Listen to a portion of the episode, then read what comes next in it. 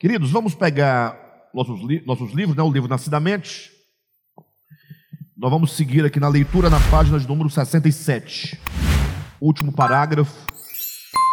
Eu estou retomando aqui o último parágrafo da página 67. E nós estávamos falando na semana passada. Bem, é o que nós vamos tratar hoje. É, é muito importante entender isso. Nós estamos falando sobre a árvore do conhecimento do bem e do mal, estamos falando sobre o pecado original. Entender essas questões, queridos, é muito importante, uh, porque nos insere no âmbito da experiência espiritual dessas verdades. O que se contrapõe ao que nós chamamos de dogma, ou seja, o oposto do dogma, é a experiência das coisas espirituais.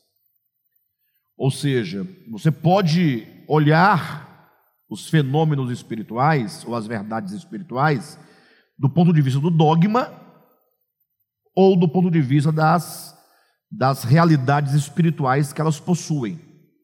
Toda verdade bíblica possui uma realidade espiritual, todas elas. Então, quando eu digo que você pode olhar as verdades bíblicas do ponto de vista do dogma ou do ponto de vista das realidades espirituais, a diferença é muito grande.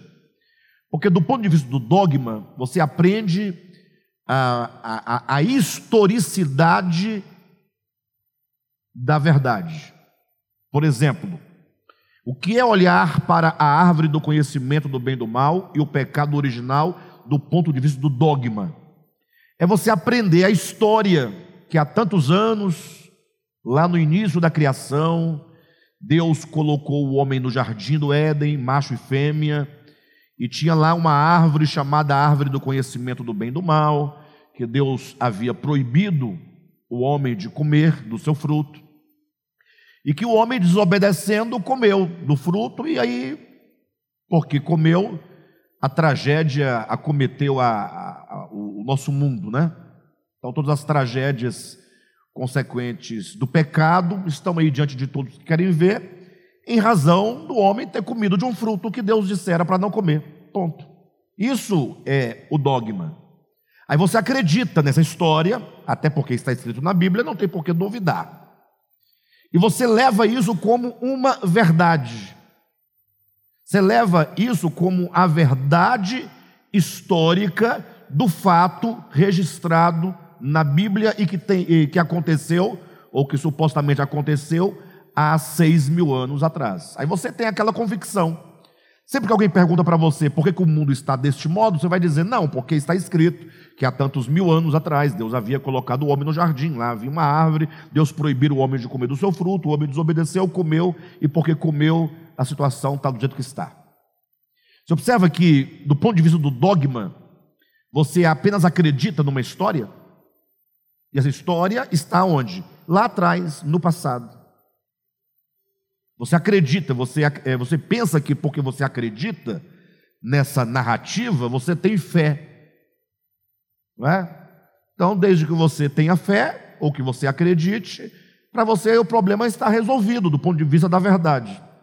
Aí eu digo, bem, mas esse é, uma, é um modo de olhar a verdade, um modo dogmático. Um modo dogmático que te afasta completamente do fenômeno da árvore do conhecimento do bem e do mal, te afasta do pecado original, porque você não viveu há seis mil anos atrás. Perfeito? Você está, não somente você não viveu, como você está há seis mil anos, e colocando seis mil anos, do ponto de vista dogmático também, cronológico da Escritura, você está longe desse acontecimento, ele não diz respeito a você.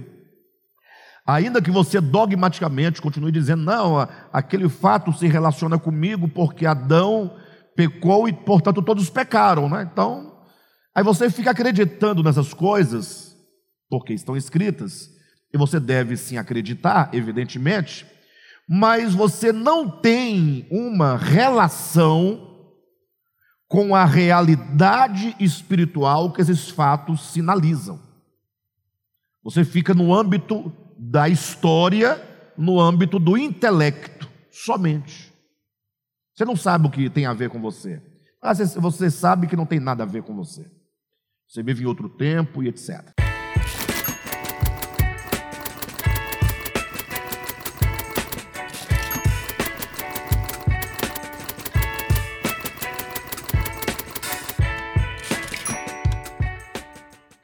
Agora, como olhar esta verdade acerca da árvore do bem e do mal, do conhecimento do bem e do mal, da, do pecado original, da queda original do homem, do ponto de vista das realidades espirituais? Aí é um modo diferente de olhar.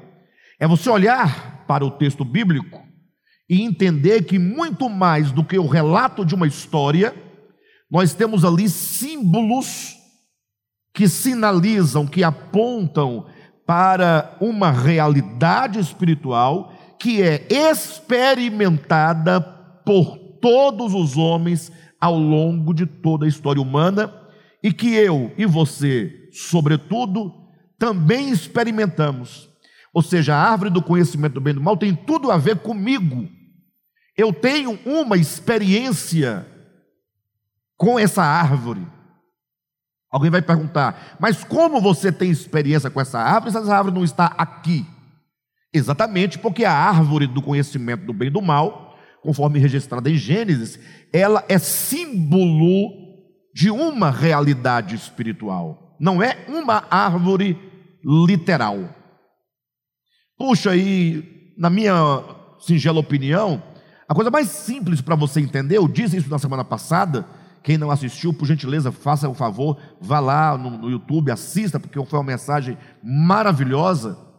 Para você compreender que a árvore é só um símbolo, o que, que você vai observar? Que a Bíblia vai falar da queda, seja de Lúcifer, seja do homem, vai falar em diversos termos. Ou seja, a Bíblia vai usar várias linguagens diferentes para se referir ao mesmo fenômeno. Por exemplo, a queda de Lúcifer é a mesma queda do homem. Ambos caíram, ambos pecaram. Vocês estão entendendo? Ambos cometeram o mesmo pecado de duvidar do caráter de Deus, de duvidar da palavra de Deus e de que e de consequentemente se rebelar contra Deus. Eu não estou aqui colocando é, falando se tem o mesmo peso ou se a queda de Lúcifer tem mais ou menos peso que a queda do homem. Não é questão de peso, é questão de a queda de Lúcifer foi todo o processo que aconteceu no coração do querubim criado que o afastou de Deus. E o que é a queda do homem? Foi todo o processo que aconteceu no coração do homem que o afastou de Deus. E aí eu faço a pergunta: ora, você vai encontrar a árvore do conhecimento do bem e do mal relacionada à queda de Lúcifer? Não há. Ou seja, não há árvore, mas a queda. E tampouco a serpente, do modo como está no registro de Gênesis do homem. Ou seja, a queda de Lúcifer acontece sem esses símbolos, porque o símbolo ele aponta para realidades espirituais que acontecem no coração. Logo, a árvore e a serpente, qualquer outro símbolo, estavam presentes enquanto realidades espirituais no coração de Lúcifer. Assim como a árvore do conhecimento do bem e do mal, a serpente, estão presentes na nossa experiência individual, na nossa experiência coletiva, enquanto realidades espirituais que nós experimentamos, não enquanto árvore, literalmente. Vocês terem uma ideia interessante, para melhor compreender essa questão, quando nós lemos, ou melhor, quando Jesus, em João capítulo 3, ele fala sobre o novo nascimento com Nicodemos, e é importante você entender que quando Jesus fala de um novo nascimento, ele fala de muitas coisas que não estão ali explícitas no texto. Ou seja, se Jesus fala que o homem precisa nascer de novo, está embutida aqui nessa fala de Jesus, nessas ideias, o fato de que o homem é caído, o fato de que o homem caiu, o fato de que o homem é velho homem, e enquanto tal está sob condenação e morte. Ou não? Ora, se o Nicodemos perguntasse, e por que eu preciso nascer de novo? Jesus responderia: Ora, porque você é o velho homem, tem que tornar-se um novo homem. E qual a diferença de velho homem para novo homem? É que o velho homem é o primeiro homem que está em rebelião contra o Criador, que se afastou do Criador. E aí fala-se velho homem, é o primeiro homem na condição de pecado. Enquanto o novo homem fala de um novo nascimento. O novo nascimento só faz sentido se você evocar a ideia de velho homem. E velho homem só faz sentido se você evocar a ideia de pecado. E pecado só faz sentido se você evocar a ideia de queda. Sim ou não? Logo, quando você lê João capítulo 3, a queda, o pecado, estão todos ali, implícitos na ideia do novo nascimento. Sim ou não? É, é isso que na hermenêutica se chama o dito e o não dito. Porque não está dito explicitamente, mas as raízes do novo nascimento, se você for buscar, você vai chegar na ideia da queda do homem, do pecado, da rebelião, do afastamento de Deus, do velho homem, que nesse conjunto faz com que o homem agora careça de nascer outra vez. Um novo homem, com um novo coração, com uma nova consciência, com um novo espírito. Bem, por que eu disse isso? Porque falando Jesus sobre o novo nascimento, capítulo 3 do Evangelho de João, ele vai dizer ali sobre a necessidade de nascer de novo. E logo ele vai falar sobre a queda do homem, de modo figurado, de modo implícito, quando ali ele diz: Assim como Moisés, lá no deserto, ergueu a serpente de bronze, de modo que todos quantos mirassem a serpente de bronze ficavam curados do veneno da serpente, assim o filho do homem será levantado na cruz, e todo aquele que nele crê não perecerá, mas terá a vida eterna. João 3,14.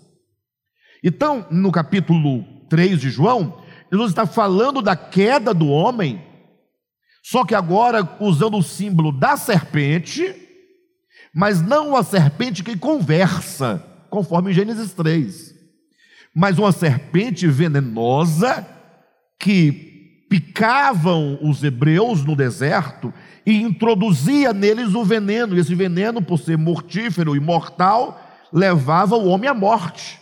Em outras palavras, Jesus está falando sobre a queda do homem dizendo: ó, o homem ele está sob os efeitos e a condenação da morte, porque o homem foi picado pelo veneno da serpente. E aqui nesse contexto, Jesus falando sobre a queda do homem, ele não fala de árvore de conhecimento do bem e do mal. Ou seja, é uma outra maneira de falar do mesmo fenômeno. Quem está me entendendo? Agora, apresentando o problema da queda como sendo o homem sendo contaminado com algum elemento da antiga serpente. E esse elemento que contamina o homem é o veneno da rebelião que conduz o homem à morte. Perfeito? Bem, mas como nós estamos tratando da árvore do conhecimento, então nós temos que entender o que essa árvore significa e entender o que significa comer do fruto da árvore do conhecimento, uma vez que Deus advertiu que comendo o homem desse fruto, morrendo, morrerás. Isso que nós temos que compreender. Então, o que nós vimos até aqui? Que a árvore do conhecimento do bem e do mal, enquanto a árvore, ela representa um marco transitório ou marco de transição do homem no eixo evolutivo, quando ele transita do estado de inconsciência para o estado de consciência. Ou seja, o homem originalmente criado, ele não tinha a consciência do bem e do mal. Mas isso não é uma invenção minha, não é? Porque o povo ouve isso, porque todo mundo, quando pensa em Adão e Eva, ao ler Gênesis, eles pensam num homem criado pronto depilado, cabelinho cortado, dentes escovados, branquinhos, não é? é com, tirando cutícula das unhas, falando a, a, a língua, sei lá qual, mas é, eloquentemente, um homem é, e uma mulher. Tanto é que nos desenhos desse casal desenha-se é, dois, um casal muito bonito, por sinal. É, então, a, a ideia que se tem de Adão e Eva é que eles eram já um homem maduro, crescido. Mas não é verdade. Primeiro, porque quando Jesus, em outro lugar, fala da mesma queda do homem, ele coloca o homem enquanto um filho mais moço, ou seja, numa adolescência. Exatamente quando as faculdades intelectivas estão transitando para o conhecimento, para a, a, o discernimento das coisas. Olha o nome da árvore: árvore do conhecimento do bem e do mal. O que isso implica? Que antes da árvore do conhecimento do bem e do mal, o homem não tinha conhecimento do bem e do mal. É, é muito simples isso de entender. Logo, essa árvore, ela representa, no contexto mítico de Gênesis capítulo 2 e capítulo 3, esse momento em que as faculdades do homem se abrem para discernir o bem e o mal. Agora, isso não é tão simples assim. Não é? É, é muito mais filosófico do que você imagina. Porque quando fala que o homem agora tem suas faculdades abertas para discernir entre o bem e o mal, isto é uma questão de moral. E isso é uma questão de consciência. Moral e consciência caminham juntos. Moral, ética, consciência, como você lida com a sua liberdade, como você lida com a sua responsabilidade de dever fazer, de agir, como você lida com a sua responsabilidade de dever ser. Porque todos nós que temos essa consciência aberta quanto a essa luz da moral, do conhecimento do bem e do mal, porque bem e mal são conceitos morais, você agora tem uma responsabilidade de como você vai usar isso. E não é necessário que eu diga para vocês que os animais não têm esta faculdade de consciência que discerne entre bem e mal. Se eu perguntar para vocês o que é o bem, se você for uma pessoa mais culta, douta, dirá: Deus é o bem supremo. Se eu perguntar o que é o mal, e você for uma pessoa douta, você dirá: o mal é a condição de uma consciência que se afasta do bem supremo.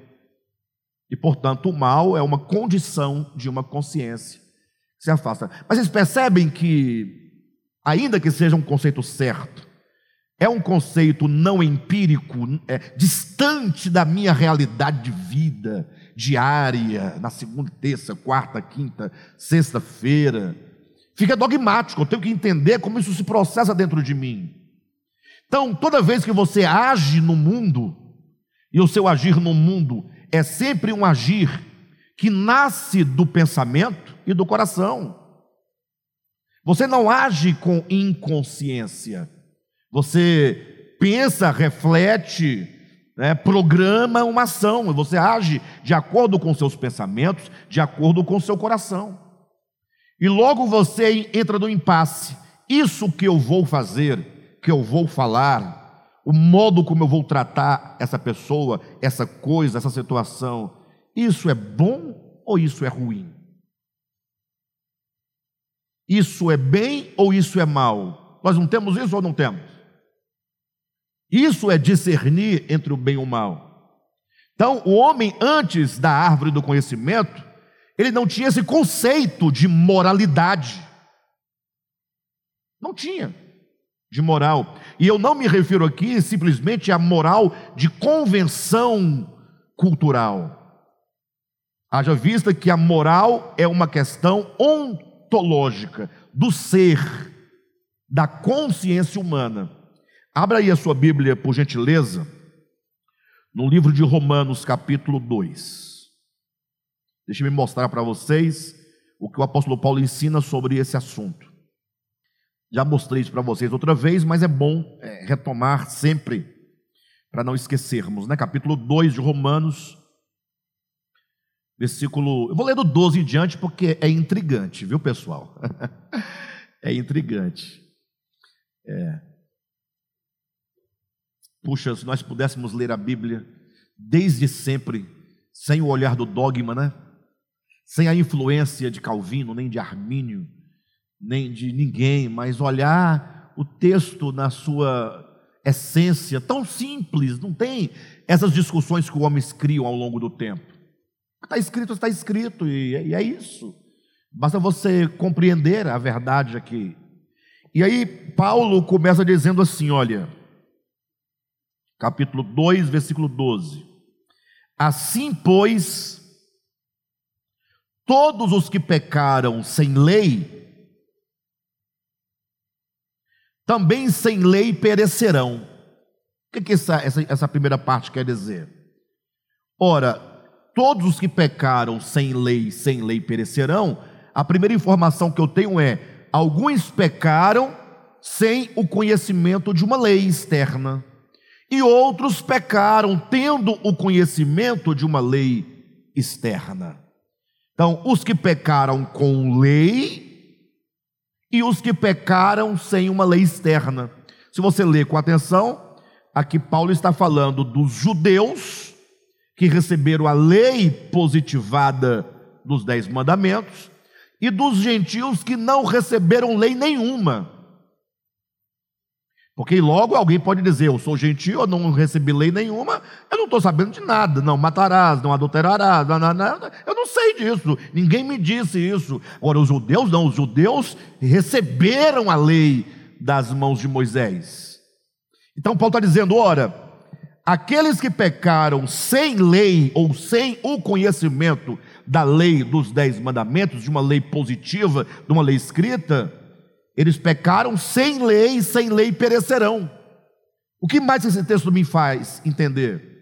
Que o problema do pecado não é um problema de uma lei externa, porque os que pecaram sem lei morrerão, ainda que não tenha lei, porque quem mata não é a lei, é o pecado, é o pecado que me destrói. A lei apenas aponta o pecado como a causa da morte. A lei é como que dissesse: olha, você tem um problema, a lei externa. Então, o fato de alguém pecar sem o conhecimento da lei, não o priva, não o livra da morte, porque o que traz a morte não é a lei, é o pecado.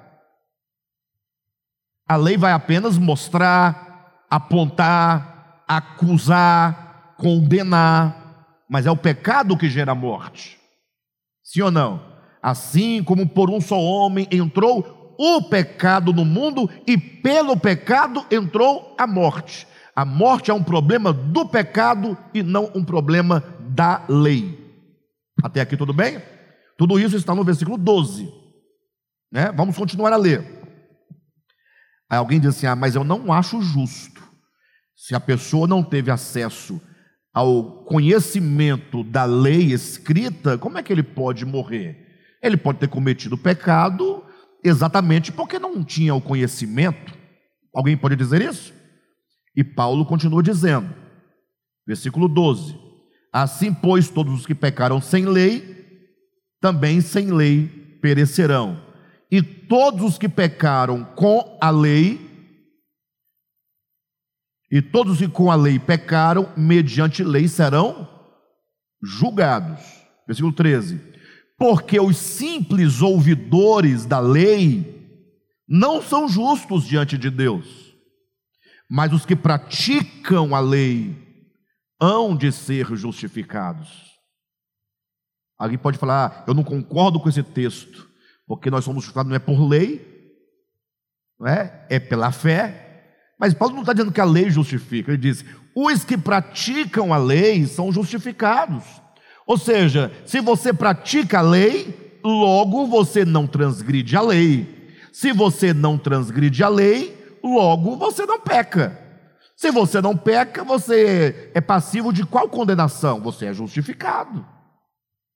Não diz o texto que a lei justifica, mas os que cumprem a lei, os que vivem segundo a lei, significa segundo o princípio do bem, o princípio da verdade, o princípio da justiça, são justos diante de Deus.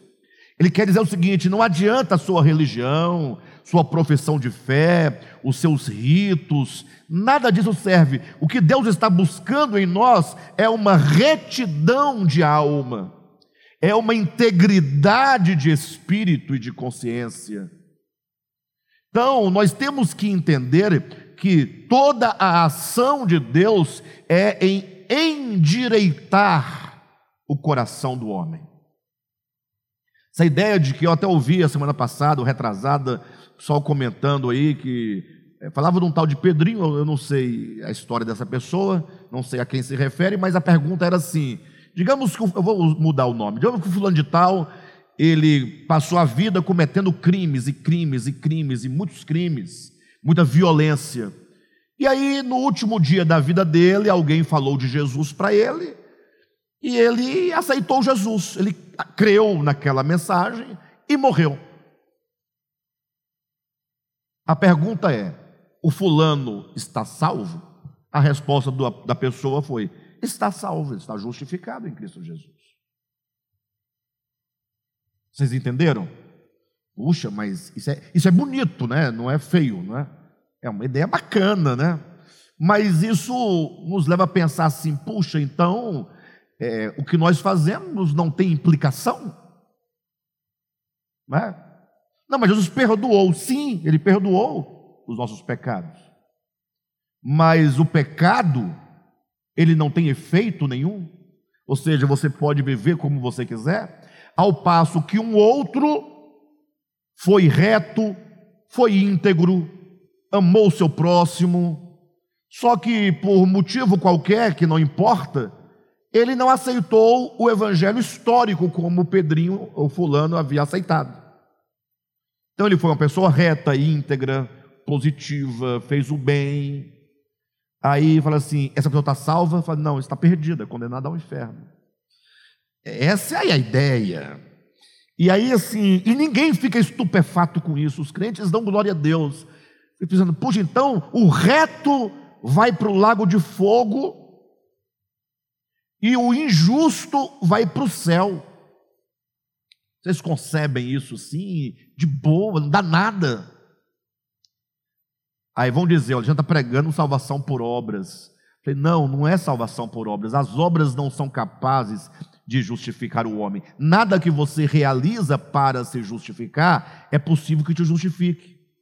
Agora, o fato é que se eu sou reto e íntegro, e eu amo o meu próximo, isso é o reflexo do Salvador divino dentro de mim que me leva a viver desta maneira. Ninguém pode fazer o bem verdadeiramente se não for por meio de Cristo, do Cristo interno, do Cristo interior. Eu volto ao ponto, nós falávamos agora no início a questão do dogma e da realidade espiritual. Pelo dogma é impossível entender essas coisas, mas eu não consigo conceber alguém amar o seu semelhante com amor genuíno e essa pessoa, é, é, e, e alguém acusá-la de querer ser salvo por obras. Ninguém é capaz de fazer a obra do amor se o amor que é Deus não operar dentro dele. Então, o problema não é o que eu ando falando, propalando, porque eu falo muitas coisas, eu me orgulho de muitas coisas, e isso não tem peso nenhum. Agora, o Cristo interno, o quanto ele me guia, o quanto ele me conduz, o quanto ele me trata, o quanto ele me endireita, isso é salvação dentro de mim. Quem está entendendo? De modo que não falta texto para explicar isso, não é? Mateus 25 está lá, e quando Jesus voltar, diz a Escritura, ele vai reunir as nações diante dele todas as nações. Logo, o assunto aqui não é a igreja, são as nações, é o povo em geral, o mundo inteiro. E lá ele vai julgar. E aí eu não sei como é que os cristãos entendem esse texto, porque eles, sei lá, os evangélicos sobretudo, mas o que, é que o texto diz nesse julgamento? Ele vai separar os bodes das ovelhas. Os bodes de um lado, as ovelhas de outro. E aí eu imagino o bode perguntando: por que, que eu sou bode ou é ovelha? Por que, que eu sou ovelha? E aí ele começa a explicar: olha, é, vinde a mim, vocês aí benditos do meu Pai, benditos, bem-aventurados do meu Pai, vocês possuem por herança um reino que vos está preparado desde a fundação do mundo. E eles perguntam, mas por que nós somos benditos? Jesus fala: olha, porque eu tive fome, vocês me deram de comer. Tem alguma dificuldade de entender uma palavra dessa, um texto desse? Tive sede, me deram de beber, eu estive nu, vocês me vestiram, eu estive enfermo, vocês me curaram, eu estive preso, vocês foram me ver. E aí eles ficam confusos porque eles falam assim: nós não temos lembrança de termos feito isso. Jesus fala: quando vocês fizeram isso, a um dos meus pequeninos irmãos, a mim vocês fizeram.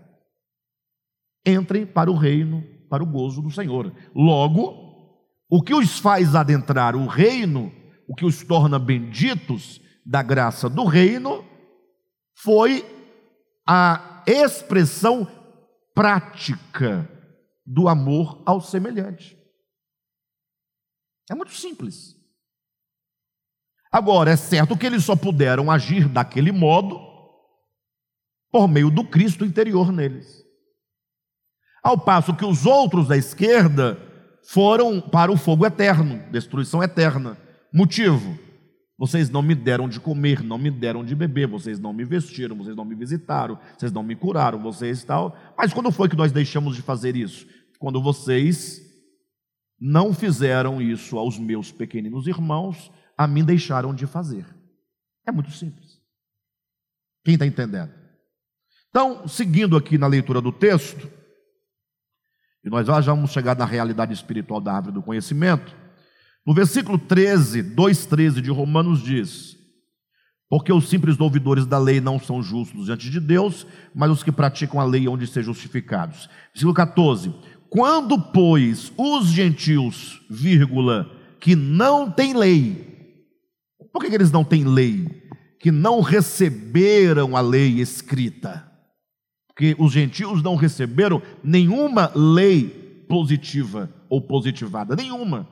Os judeus, os hebreus receberam, os gentios não. Então, quando, pois, os gentios que não têm lei procedem por natureza de conformidade com a lei, não tendo lei, servem eles de lei para si mesmos. Então, Paulo falou: os gentios não receberam lei, porém, eles agem em conformidade à lei por natureza. Deus é de uma sabedoria extraordinária, porque se Deus dependesse da Bíblia, das tábuas de Moisés, para salvar o homem, a humanidade, quem ele salvaria? Não é? Por quê? Porque é um instrumento de Deus? É mas a lei, as tábuas da lei ou a própria Bíblia é um instrumento limitado no tempo e no espaço. Há muitos lugares onde a Bíblia, ninguém sabe nem o que é Bíblia. Como essas pessoas podem, então, se ajustar diante de Deus, ou comparecer diante de Deus, ou serem julgadas por Deus? Aí Paulo fala, eles agem por natureza. Existe algo na sua natureza humana que os faz discernir o bem e o mal, que é a árvore do conhecimento do bem e do mal. E aí ele diz no versículo 14: quando, pois, os gentios que não têm lei procedem por natureza de conformidade com a lei, não tendo lei, servem eles de lei para si mesmos. Estes, os gentios que não têm lei, mostram a norma da lei gravada no seu coração, testemunhando-lhes também a consciência e os seus pensamentos, mutuamente acusando-os ou defendendo-os.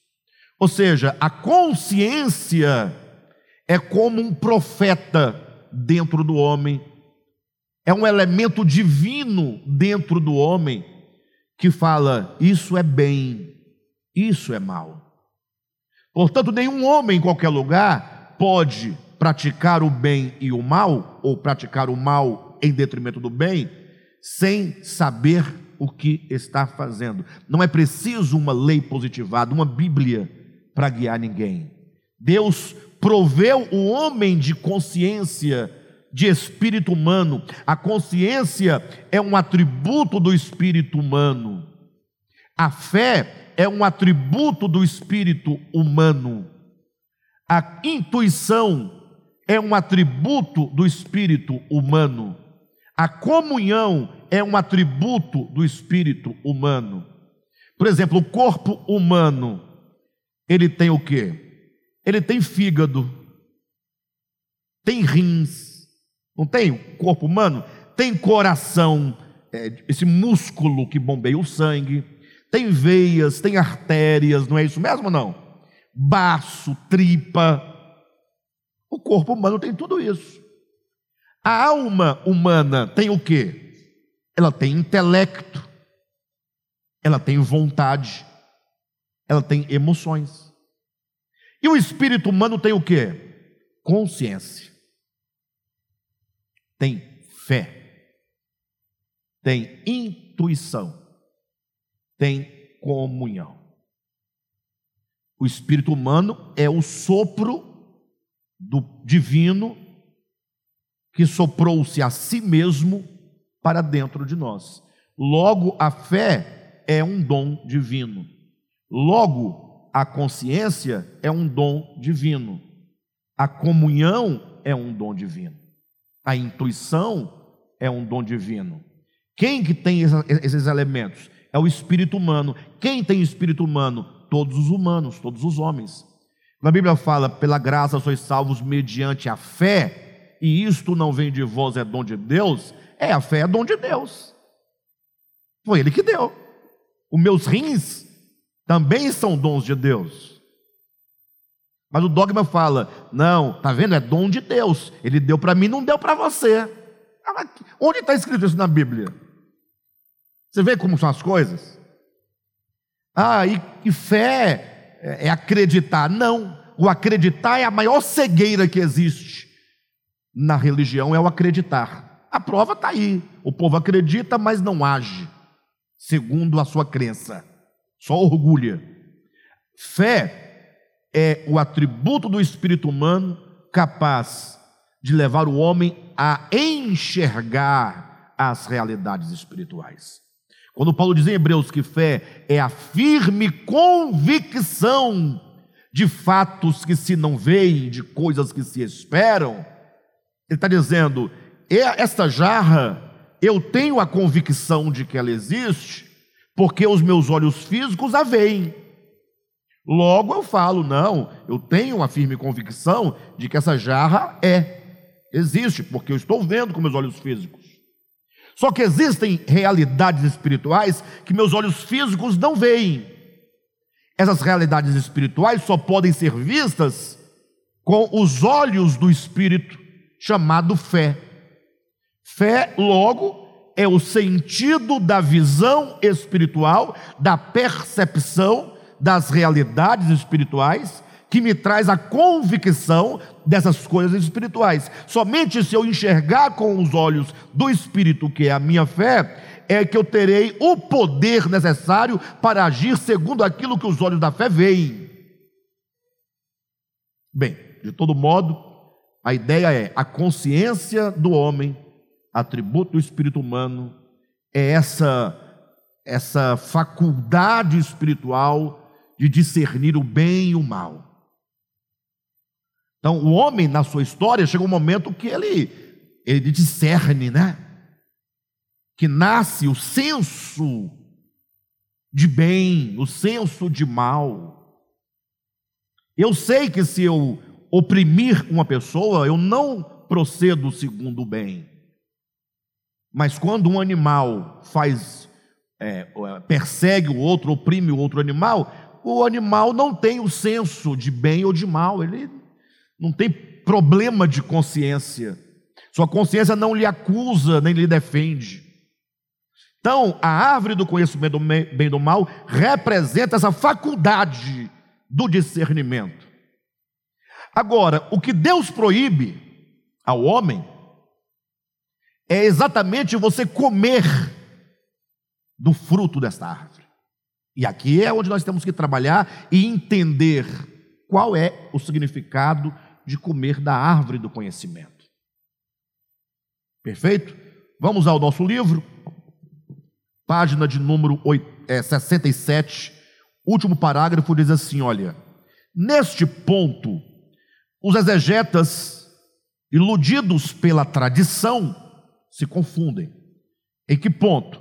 Neste ponto em que o homem está diante da árvore, né, não pode comer, mas o homem vai comer. Então, os exegetas se confundem, iludidos pela tradição. Ora, a tradição é esse conhecimento mítico que chegou até nós da árvore. Nós poderíamos muito bem falar sobre a queda do homem sem nunca citar essa árvore. Não precisa. Porque a queda do homem, o pecado do homem, é uma realidade espiritual que em Gênesis é representada pelo comer do fruto. É apenas uma representação, não é o fato. Então, continuando, diz assim: o verbo hebraico racal, equivalente a comer em português, não significa dar uma mera mordidinha num fruto. Ou seja, olhem para mim. O que a tradição fala? A serpente falou para a mulher comer do fruto, ela pegou o fruto, arrancou, mordeu, foi lá, deu para o marido, ele também mordeu, a desgraça entrou no mundo. Tanto é que dizem do pomo de Adão, que é esse gogozinho aqui. Quando o homem comeu, o homem macho, ele pensou direitinho, se engasgou, travou e o pedaço da maçã está até hoje aqui, ó. Tem uns que deu uma mordida maior, porque tem uns gogós grandes assim, né? A mordida foi maior. O meu é bem pequenininho. Aqui dentro aqui eu, eu sinto, mas não dá para vocês verem não. Meu pescoço é roliço, né? Mas ele está aqui, ó. ó. Bem, de todo modo, o que, que nós estamos defendendo aqui neste livro? Que quando você, quando está escrito lá, não comereis do fruto, essa palavra comer é uma palavra hebraica que se diz rakal. Rakal é a palavra hebraica, que na sua Bíblia está comer. Essa palavra não significa dar uma mordida, mas essa palavra hakal exprime a ideia de tomar tal ou qual fruto, ou seja, a árvore do conhecimento ou árvore da vida, por seu sustento diário. Ou seja, não faça do fruto dessa árvore o seu sustento cotidiano. Essa é a ideia. O texto deveria, ou melhor, seria melhor traduzido se, olha, mas do fruto da árvore do conhecimento do bem e do mal não tomarás por teu sustento diário. O que é sustento e por que diário? Diário ou sustento é aquilo que nos sustenta que nos vivifica, que nos fortalece, que nos capacita, que nos vitaliza. Sim ou não? Por exemplo, nós temos alimento diário. Todo dia acordamos de manhã, comemos um pãozinho com manteiga. Sim ou não? Às vezes tem um presuntinho, um queijinho, nem sempre tem. Às vezes tem uma bolonha, mortadela ouro, defumada, muito boa, Seara. Eu, ó, me paga aí. A Seara tem que me pagar, que eu estou falando dela, né? Brincadeiras à parte. Ah, ou um ovinho frito, ovo mexido, ovo frito, dentro do pão, delícia. Um cuscuz bem feito com ovinho frito. Uma tapioca. Sim ou não? Por que você tem que comer? Para você ser sustentado, alimentado, fortalecido Meio-dia você tem que comer arroz, feijão, uma saladinha, um ovinho frito, uma carninha cozida, um bifezinho, alguma coisa para se sustentar. À tarde você quer fazer um lanchinho também. Afinal, ninguém é de ferro. À noite tem que comer alguma coisinha mais leve, é, mas tem que comer. E se você não come, você não vai ficando fraco, doente, morrendo. Então, esse alimento físico aqui demonstrado e descrito é o nosso sustento diário do corpo. É aquilo em que você confia para estar tá forte. Ou não? Não, lógico, eu tenho que me alimentar.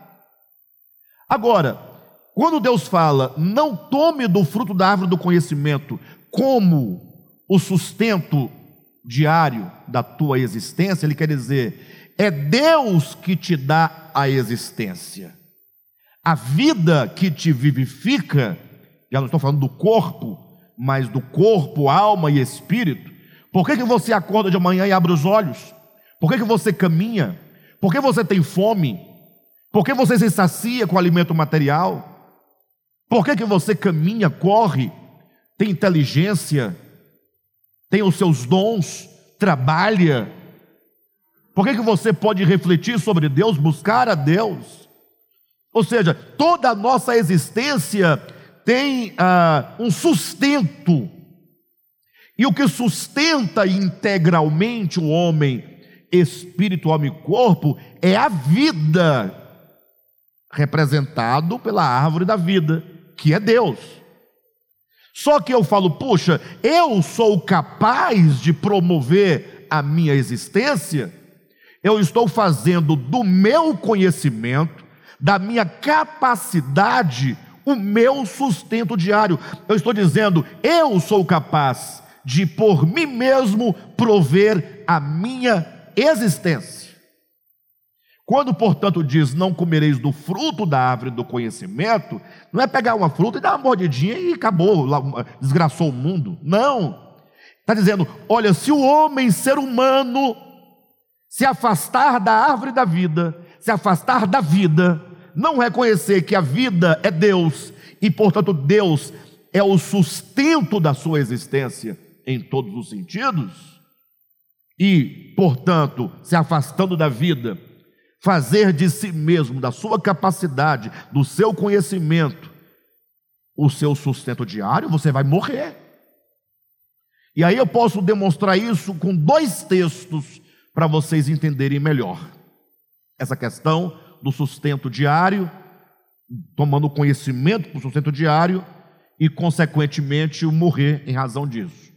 Para eu não me esquecer dos textos, eu vou adiantar os textos que eu me esquecendo, vocês me lembram. Um é Gênesis capítulo 3, 4 e 5. Eu vou mencioná-lo. O outro é Jeremias 17, ok? Então, só me lembrar caso eu me esqueça. Quando nós lemos a Escritura, Gênesis capítulo 3, 4, 5, 3, 4 e 5, é fantástico, por quê? Porque você vê ali Deus avisando: olha, não faça do conhecimento o seu sustento diário, não é o conhecimento que te sustenta. Se você se orgulhar achando que o conhecimento é suficiente na sua vida, você vai parar, vai, vai complicar. Logo você morrerá. Nós vemos isso no decorrer do capítulo 4 e 5, porque é dito que o homem passa a viver por meio da árvore do conhecimento, ou do fruto da árvore do conhecimento. Aí nós vemos as consequências: Caim matou Abel. Ou seja, a miséria começa a entrar no mundo, quando o homem assume a direção da sua própria vida. Caim matou Abel, e aí segue no relato bíblico que Deus é, deu a Adão e Eva um, um outro filho, né, para ficar no lugar, emocionalmente falando, de Abel que fora morto. Né? Deus deu um filho chamado Sete. E a Bíblia diz em seguida que Sete gerou um filho chamado Enos. E aí diz o texto bíblico: daí, a partir de, do nascimento de Enos, começou-se a invocar o nome do Senhor. Olha a sequência. Deus dá um filho chamado Sete, Sete gera um filho chamado Enos, e quando Enos nasce, começa-se a invocar o nome do Senhor. Aí você fala, mas por que que a partir de Enos começa-se a invocar o nome do Senhor? Aí você vai observar que a palavra Enos significa frágil, fraco, mortal. É o significado de Enos. E lendo organicamente, a ideia é: quando nasce Enos, quando nasce no homem essa consciência de que o homem é frágil, de que o homem é fraco e de que o homem é mortal, isso leva o homem a invocar o nome do Senhor, porque só invoca o nome do Senhor aquele que se entende e se vê fraco, frágil e mortal. Quem não se entende fraco, vai invocar por quê? Quando é que você invoca a Deus? Quando você não pode, quando você não consegue, aí você invoca o nome do Senhor. Daí que, ainda no capítulo 4, falando de Caim, diz que Caim saiu da presença do Senhor e foi habitar numa terra distante chamada Nod. Poxa, eu tenho dois nomes agora: Caim e Enos. Caim se afasta da presença, se retira e vai morar distante. Lógico, isso tudo é metáfora é porque não tem como Caim sair da presença de Deus e ir para uma terra distante. Porque onde Caim chegar, lá está Deus. Mas a ideia pedagógica é para você entender que vai nascer ali em Gênesis 4 uma linhagem daqueles que se afastam de Deus e dizem: Eu vou viver a minha própria vida sem Deus. E tem uma outra linhagem que vai nascer que diz: não, nós somos frágeis, nós somos fracos, nós somos mortais, por isso nós invocamos o nome do Senhor. Por isso que no capítulo 4, finalzinho para o 5, vão aparecer duas genealogias. As duas primeiras genealogias da Bíblia é a genealogia que começa em Caim e a genealogia que começa em Enos. O de Adão, Sete, Enos e etc. Então, uma vai começar por Caim, a outra vai passar por Enos. Adão, Sete Enos. Por que duas genealogias? Se a própria Bíblia, no capítulo 5 de Gênesis, vai dizer que Adão e Eva tiveram filhos e filhas muitos filhos e muitas filhas. Mas a Bíblia não tem interesse pelos filhos e filhas de Adão e Eva. Apenas realça dois: realça Caim e Sete, de, que gera Enos, né? Duas genealogias. Por que duas? Aí você vai ler as genealogias. Aí vamos ler a de Caim. Caim se retira vai para uma terra distante e lá ele constrói uma cidade. Murada. Vai, pensando. Constrói uma cidade. Construir uma cidade é construir uma polis, é construir uma política, estabelecer uma política, estabelecer fortalezas de segurança, de subsistência estabelecer uma, uma comunidade, uma civilização sem Deus. Daí é dito que Caim gerou um filho, que gerou outro filho, que gerou outro filho, e para cada um desses filhos que vão nascendo nessa cidade que Caim construiu, é dito que um inventou a, a construção de tendas, o outro inventou a criação do gado, o outro inventou instrumentos cortantes. O outro inventou instrumentos musicais. Você vai observar que toda a genealogia de Caim é marcada por construção e invenção. É o homem se provendo daquilo de que ele precisa. O homem precisa de segurança, constrói uma cidade. Precisa de segurança contra o inimigo, constrói instrumento cortante. Precisa de se alimentar, cria gado. Precisa de se divertir, cria instrumentos musicais. É o homem com as suas próprias mãos criando meios e recursos para o seu próprio desenvolvimento. Quando você lê a genealogia de Adão, de Sete, Sete, Enos, etc., aí você vai observar que é dito que Adão gerou Sete, que Sete gerou Enos, que Enos gerou Fulano, e assim vai passando um por um, e em cada um deles diz assim: e Sete viveu tantos anos. Depois que viveu tantos anos, ele gerou Enos. E depois que gerou Enos, viveu mais tantos anos e morreu. Todos eles são Viveu, gerou, viveu, morreu. Viveu, gerou, viveu, morreu. Nada é dito que eles construíram ou inventaram. Ah, mas é certo que no plano humano eles fizeram tendas para morar. Mas a Bíblia não fala que eles fizeram. Porque aqui não é se fizeram ou se não fizeram, é qual é o ensinamento de Deus. Ou seja, a linhagem de Sete é a linhagem dos que vivem, que geram, que invocam o nome do Senhor, porque todo o seu sustento, toda a sua segurança, todo o seu deleite, tudo de que eles precisam, eles encontram em Deus. E a linhagem de Caim, como se afastaram de Deus, não tendo Deus, tiveram de prover para si mesmo tudo aquilo de que precisavam. Logo, comer da árvore do conhecimento do bem e do mal está aqui implicado nessa genealogia de Caim.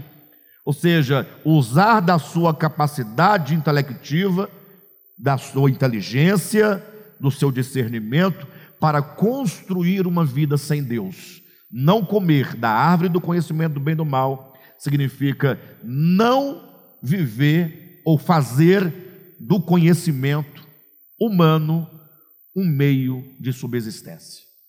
Não é dar uma mordidinha. O outro texto que eu disse que fala isso claramente é Jeremias capítulo 17. Abre lá rapidamente, a partir do versículo 5. E aqui fala a mesma coisa, os mesmos princípios da árvore do conhecimento do bem e do mal e da árvore da vida, mas não vai usar esses símbolos vai, vai falar claramente, ó, capítulo 17 de Jeremias, versículo, a partir do versículo 5. Diz assim: olha, assim diz o Senhor: Maldito o homem que confia no homem, faz da carne mortal o seu braço e aparta o seu coração do Senhor. Ou seja, o homem que confia não no outro homem, que a maioria das pessoas entendem, maldito homem confia no outro homem, né? então eu não confio em você, porque a Bíblia fala que se eu confiar eu sou maldito. Não, não é confiar no outro homem. Para eu poder saber de que homem se trata aqui, basta você ler o versículo 7. Bendito o homem que confia no Senhor. Então tem o homem que confia no Senhor e tem o homem que confia não no Senhor, mas no homem, em si mesmo, porque o homem é homem. Eu posso confiar em mim ou confiar no Senhor. Se eu confio em mim, eu confio no homem. Se eu confio no Senhor, eu confio no Senhor e não no homem. Então você só pode confiar em si mesmo ou confiar no Senhor. Confiar no homem é a árvore do conhecimento do bem e do mal. Confiar no Senhor é a árvore da vida. Agora, quais as consequências de se confiar no homem? De confiar em si mesmo? de confiar na sua capacidade, de confiar na sua inteligência, de confiar no conhecimento humano. Qual é o resultado? Maldição. Maldito o homem que confia no homem. Quando diz lá em Gênesis, um texto pedagógico de Moisés, que Adão e Eva comeram da árvore do conhecimento, não é dito que a terra se encheu de maldição? Está aqui, ó. Comer da árvore do conhecimento é confiar no homem. Maldito é o homem que confia no homem. E o que é confiar no homem? É fazer do braço ou da carne mortal o seu braço é apartar o seu coração do Senhor. O que acontecerá com esse homem deste modo? Versículo 6: será como um arbusto solitário no deserto. Aqui ele vai usar a metáfora. Então, o homem que confia em si, que faz do fruto da árvore do conhecimento o seu sustento diário, ele será como um arbusto solitário no deserto. Então imagina só um arbusto solitário no deserto.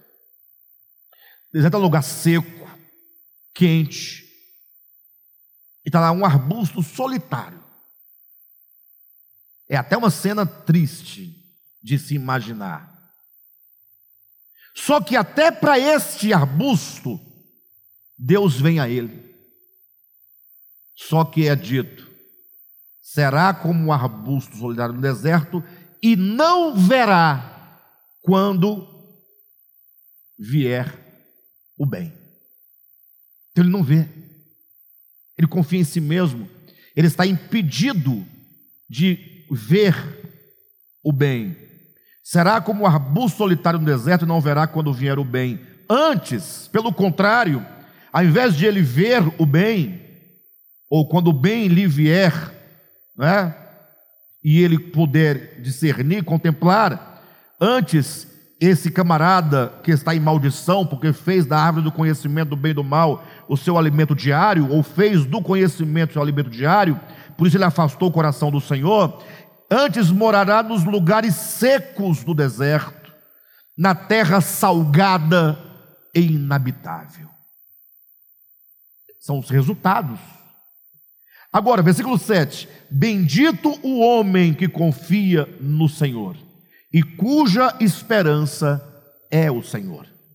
São aqueles que invocam o nome do Senhor.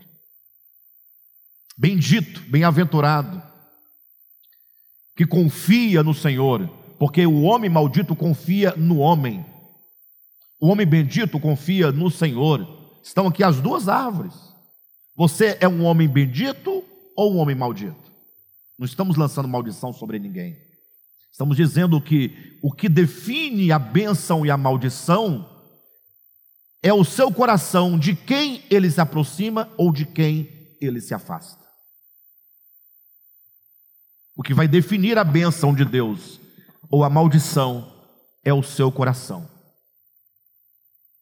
E esse homem, portanto, que confia no Senhor e cuja esperança é o Senhor, versículo 8: ele será como árvore plantada junto às águas, que estende as suas raízes para o ribeiro e não receia quando vem o calor, mas a sua folha fica verde e no ano de sequidão não se perturba nem deixa de dar fruto. Daí vocês observam que, falando do homem maldito, é como um arbusto no deserto. É negativo, né? Mas lhe vem o bem, e ele não vê o bem. O bem vem a ele, ou vai a ele. No homem bendito, é o contrário, ele não está no deserto, ele está com as raízes plantadas junto a ribeiros de água. Só que vem o calor e vem a seca. Só que ele não se desespera, não se perturba. Por quê? Porque ele confia no Senhor. E aí, para poder ficar claro que o problema todo aqui da benção da maldição, da morte ou da vida, é o problema do coração, o versículo 9 diz: Enganoso é o coração, mais do que todas as coisas e desesperadamente corrupto, quem o conhecerá? Versículo 10: Eu, o Senhor, esquadrinho o coração, eu provo os pensamentos, e isso para dar a cada um segundo o seu proceder, segundo o fruto das suas ações. Isso é comer da árvore do conhecimento do bem e do mal, ou comer da árvore da vida. Voltando aqui para o nosso livro, não é? Estamos falando que o verbo comer em grego é hakal, hakal, e que não significa dar um mero uma mera mordida, mas fazer do fruto o seu sustento diário. Página 68, seguindo adiante. Uma vez que ambas as árvores são simbólicas, o comer de seus frutos significa a decisão do homem. Ou seja, nós estamos comendo ou de uma árvore ou de outra. Quando é que eu como de uma das árvores? Quando, ou melhor, quando é que eu como da árvore do conhecimento? Sempre que eu defino a mim mesmo como a medida da minha existência. Quando eu faço do meu braço mortal a minha força. Quando eu confio no homem em detrimento de confiar em Deus. E quando é que eu como da árvore da vida? Quando eu faço de Deus a razão da minha existência. Quando eu tenho a consciência de que Deus é meu sustento. Quando eu dependo de Deus, eu reconheço. Por isso, Paulo vai dizer em, primeiro, em Romanos capítulo 1 que os homens se tornaram loucos porque deixaram de dar glórias a Deus, deixaram de lhe render graças. Isso é loucura. E essa loucura de não conferir a Deus, que é o bem supremo, todas as benesses da existência humana, é o pecado capital, é o pecado primordial, é o pecado primeiro. E todos os demais ou demais formas de pecado nasce desta raiz. Então, o texto aqui do nosso livro diz assim: uma vez que ambas as árvores são simbólicas, o comer de seus frutos significa a decisão do homem se ele faria do conhecimento um caminho de independência que o levaria para uma terra distante da casa do Pai, ou se viveria por meio de Cristo, tomando a vida divina por sua própria vida, a ponto de poder declarar: Eu e o Pai somos um. A maior demonstração e irrefutável prova do sentido simbólico do comer de uma ou de outra árvore nos são dadas pelo próprio Cristo. Então, no livro aqui nós estamos dizendo que isso que estamos afirmando que comer de uma árvore ou comer de outra é uma questão do coração e não qualquer outra coisa, que essas árvores são de fato simbólicas, quem vai nos ensinar isso é o próprio Jesus. Então, segue aqui no nosso livro os ensinamentos de Jesus, falando acerca ou, ou comprovando de que essas árvores não podem ser, de fato, literais, elas têm que ser simbólicas. Semana que vem nós vamos mostrar o ensinamento de Jesus, demonstrando que essas árvores só podem mesmo ser simbólicas e não outra coisa. Tá bom, querido? Glória a Deus. Maravilha, né? Deus é bom. Que essas palavras possam ser guardadas no nosso coração.